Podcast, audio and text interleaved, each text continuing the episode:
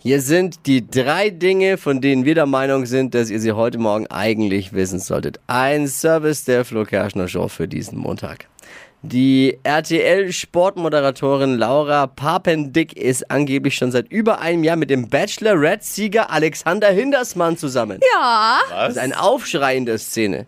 Aber es ist gar nicht so schlimm, weil es bleibt alles in der Senderfamilie.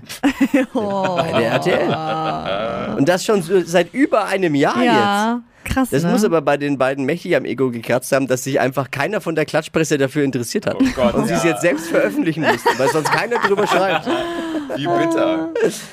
Eine 25-köpfige Fußballreisegruppe hat sich im Urlaub 600 Bier zum Frühstück bestellt und getrunken. Was? Ja, 600? ne- Ja. 25-köpfige deutsche Fußballreisegruppe 600 Bier zum Frühstück bestellt. oh mein Boah. Gott. Ja, jetzt äh, dürft ihr dreimal raten, wo der Urlaub stattgefunden hat. Naja. Mallorca. ne, ist klar. Wow. 600 Bier am Morgen oder wie es auf Malle heißt, einmal das große Inselfrühstück bitte. Oh, Nee. Äh? Übrigens, die sind dann noch äh, bis Mitternacht rumgezogen am Ballermann, Ja. Ja, weil die wollten echt mal was Richtiges trinken. Oh, Meier.